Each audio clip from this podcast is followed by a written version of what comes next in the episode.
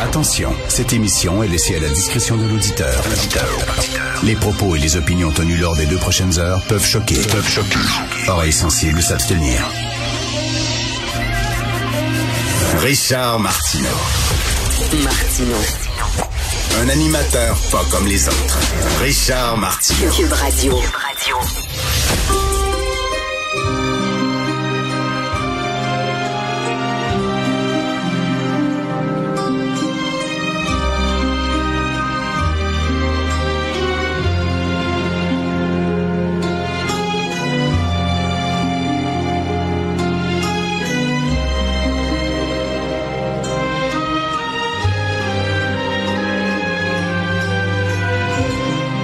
Bonjour les amis, ça fait 50 ans aujourd'hui que le parrain est sorti. Le 14 mars 1972, c'était la première du parrain, le plus grand film de l'histoire du cinéma américain.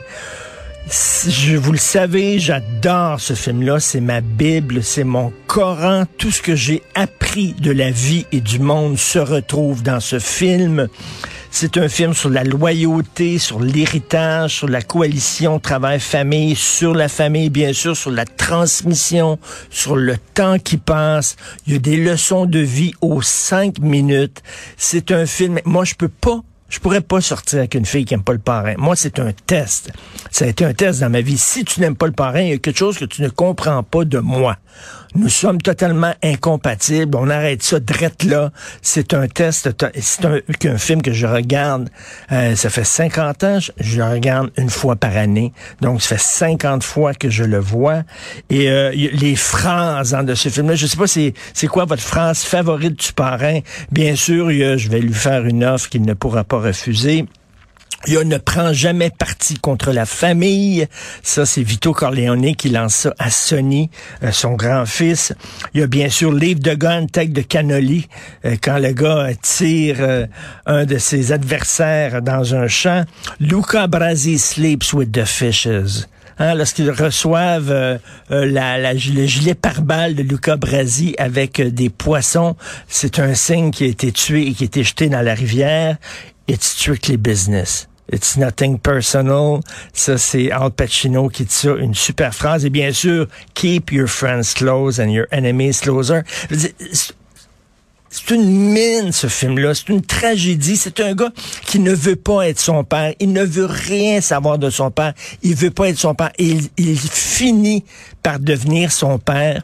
Et c'est fait de façon magistral. On sent vraiment le temps qui passe, le destin. Le gars qui, c'est une tragédie grecque. Le gars veut échapper à sa destinée et sa destinée le rattrape. C'est un film qui fait le lien entre l'ancien Hollywood et le nouvel Hollywood. C'est, c'est un film parfait mais parfait. Le tournage a été extrêmement compliqué, mais regardez la photographie de Gordon Willis, c'est magnifique. Euh, le jeu des comédiens qui étaient pas connus à l'époque, le scénario, la musique et tout ça, c'est fantastique. Est-ce que vous le savez aussi parce qu'il y a un livre qui vient de, de sortir sur le tournage du parrain? D'ailleurs, il y a une série en avril qui va commencer hein, euh, à Paramount Plus, une plateforme. C'est une série de fiction, c'est-à-dire euh, avec des comédiens. Il y a des comédiens qui vont interpréter, bon, euh, Francis Coppola. Il y a un comédien qui va interpréter Marlon Brando. Tout ça, c'est sur le tournage du parrain. Ça s'intitule The Offer. Et savez-vous qu'ils ont fait un visionnement de presse. Donc le 14 mars, c'était la première du film pour euh, pour les gens du milieu, etc. Et ils ont fait un visionnement de presse secret, celui-là, pour les gens de la mafia, pour avoir comme leur bénédiction, euh, parce que la mafia était en Christie qu'on fasse un film sur leur milieu. Ils ont fait pression auprès des producteurs, ils ont menacé de mort, ils ont fait pression auprès de Francis Coppola. à un moment donné, le producteur, euh, il devait tourner plein, plein de scènes dans des restaurants. Vous savez comment c'est quand on prépare un film? Ben là, tu dis, on va tourner dans tel resto, dans telle euh, église, dans telle salle de spectacle, etc. Donc, tu bookes tout ça tu réserves tout ça en disant, ben, dans trois semaines, on va aller chez vous, on va tourner chez vous. Et là, soudainement, la mafia est allée voir tous ces emplacements-là en disant, non, non, vous participez pas, vous, vous n'allez pas participer à ce film-là. Alors, le producteur reçoit des appels, puis plus tourner à l'église, puis plus tourner au restaurant, puis plus tourner. Là, c'est fini. Le tournage est presque annulé. Alors, elle dit, ben, je suis obligé de faire affaire avec la mafia pour vraiment que je puisse avoir la permission de tourner dans des endroits. Ça n'a pas de bon sens. Alors, ils se sont assis. Le producteur s'est des représentants des, des, des grands, des grandes de la mafia, le refait lire le scénario personne n'avait lu le scénario. Là. Euh, il les a fait venir dans une salle, il a sorti le scénario quasiment d'un coffre-fort. Il a, il, a, il a, laissé tout seul un des chefs de la mafia avec le scénario, fermé la porte, et finalement il a dit, regardez le mot, tout ce qu'ils ont demandé, c'est que le mot mafia n'apparaisse pas dans le scénario. Donc, ils ont effacé le mot mafia. Et à fin, pour avoir la bénédiction, lorsque le film a été fait, ils ont fait un visionnement de presse dans un cinéma qu'ils ont réservé à les producteurs et tous les capots, les chefs de la mafia et tout ça se sont pointés là. Il y avait des limousines qui arrivaient. Ils ont, sont tous allés voir le film et ils ont capoté sur le film. Ils ont trouvé ça fantastique. L'honneur, hein, il nous dépeint comme des hommes d'honneur et Ils ont tous applaudi, étaient tous contents. Et du jour au lendemain, les jeunes, les gens de la mafia, alors que c'est un film qui s'inspirait de la mafia, là, c'était l'inverse. C'est les gens de la mafia du vrai monde qui parlaient comme Vito Corleone, qui parlaient comme Michael Corleone et qui s'inspiraient euh, des, des, personnages. Mais bref, c'est une histoire fascinante. Écoutez, quand ça va commencer cette série-là, là, je peux vous le dire que je vais regarder ça. C'est six épisodes, je crois, sur le tournage du parrain. Bref, un film formidable. Je pourrais en parler. en plus, une métaphore extraordinaire sur le capitalisme, sur la société américaine. Bref, grand, grand film. 50 ans aujourd'hui. J'en reviens pas que ce film-là a 50 ans. Euh, je veux revenir sur rapidement la chronique de Sophie Durocher, ma blonde. Je sais jamais comment la présenter. Parce que si je dis la chronique de Sophie Durocher, ils vont dire, hein, hein, il veut pas dire c'est sa blonde, tu ça. Là, il, est en conflit d'intérêt, et puis là, avec la chronique de sa blonde, mais il dit pas que c'est sa blonde, donc il manque de transparence. Mais si je dis, c'est ma blonde, mais là, c'est pas rien que ta blonde. Elle a une personnalité, elle c'est un individu propre, c'est pas rien que la blonde de Martineau. Je sais jamais comment la présenter. Mais bref, bon, Sophie Durocher, ma collègue du Journal de Montréal, voilà, écrit sur l'ONF. Et là, l'ONF sont tout contents parce qu'ils ont dépassé la, la parité. Vous savez, l'ONF ou la, la parité homme-femme. Et là, ils ont dépassé la parité. 60% de toutes les œuvres en cours sont réalisées par des femmes ou des équipes qui ont, qui avec en majorité de femmes. L'ONF a atteint ses objectifs et dépassé dans trois des quatre principales activités de création. La scénarisation, 58% ce sont des femmes. Le montage, 50 sont des femmes et la composition musicale, 57 Ben là, si tu dépenses la parité, c'est plus la parité. À un moment donné, s'il y a plus d'hommes que de femmes, ben les gens sont pas d'accord. Mais s'il y a plus de femmes que d'hommes, est-ce que c'est meilleur? C'est une meilleure chose? Euh, c'est pas la parité. Et là, ils disent maintenant, on veut que cette parité-là soit intersectionnelle. Alors maintenant, on va envoyer des, des questionnaires aux gens qui font affaire avec l'ONF, qui veulent faire affaire avec l'ONF, euh, qui veulent euh, faire des films pour Fils national du film, pour s'assurer que la représentation des femmes noires, autochtones, racisées et LGBTQ2+, euh, soit représentée. Donc, LGBTQ, dans B, il y a bisexuel. Donc, ils vont vous envoyer un questionnaire en disant, est-ce que vous êtes bisexuel? Qu'est-ce que ça a à voir avec ton talent de réalisateur calvaire? Êtes-vous bisexuel? Premièrement, c'est-tu tes crises d'affaires avec qui je couche? Vraiment, là.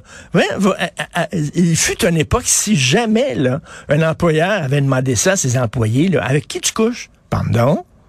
Avec qui tu couches? Je veux savoir parce que je, veux savoir si je te donne ou pas une promotion ou si euh, je vais produire ton film ou pas. Fait que dis-moi avec qui tu couches. Euh, ben moi, je suis un homme, puis je suis hétéro, je couche avec des femmes. Oh, non, non, non, non, non.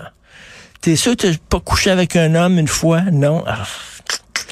Non, non, on pourra pas te donner ta promotion. Je suis désolé parce qu'on a besoin de bisexuels. Il faut atteindre la parité de bisexuels. Ah oh, oui, oui, oui. Ah oh, oui, je me souviens. Oui, j'ai déjà couché avec un gars sous une fois au chalet. Rien qu'une fois. Oh, une fois, c'est pas payé. J'ai joué à touche pipi quand j'étais petit. Quand j'étais petit, j'avais 12 ans. Je me suis masturbé à côté de mon ami. Ça compte-tu? Ça... C'est pas mal, c'est pas mal. Tu commences à avoir des points. Tu commences à avoir des points.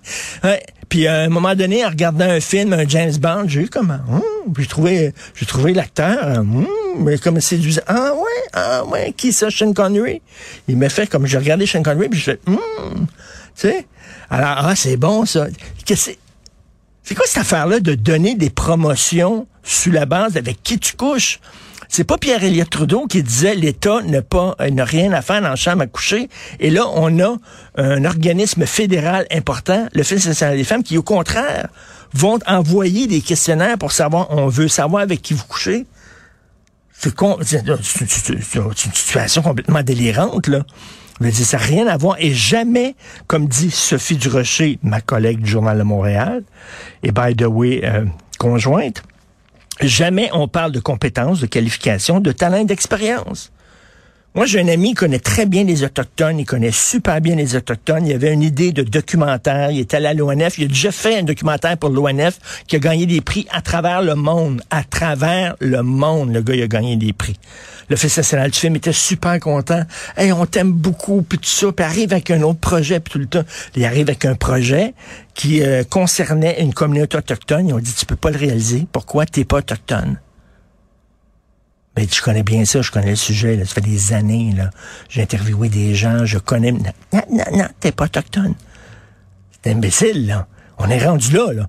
Faut que tu sois une femme autochtone, bisexuelle, puis tout ça, pour avoir une chance d'être produit. Si t'es un homme blanc, hétéro, binaire, qui n'a jamais couché avec un autre homme, etc., oublie ça. Envoie même pas ton CV à l'Office national du film.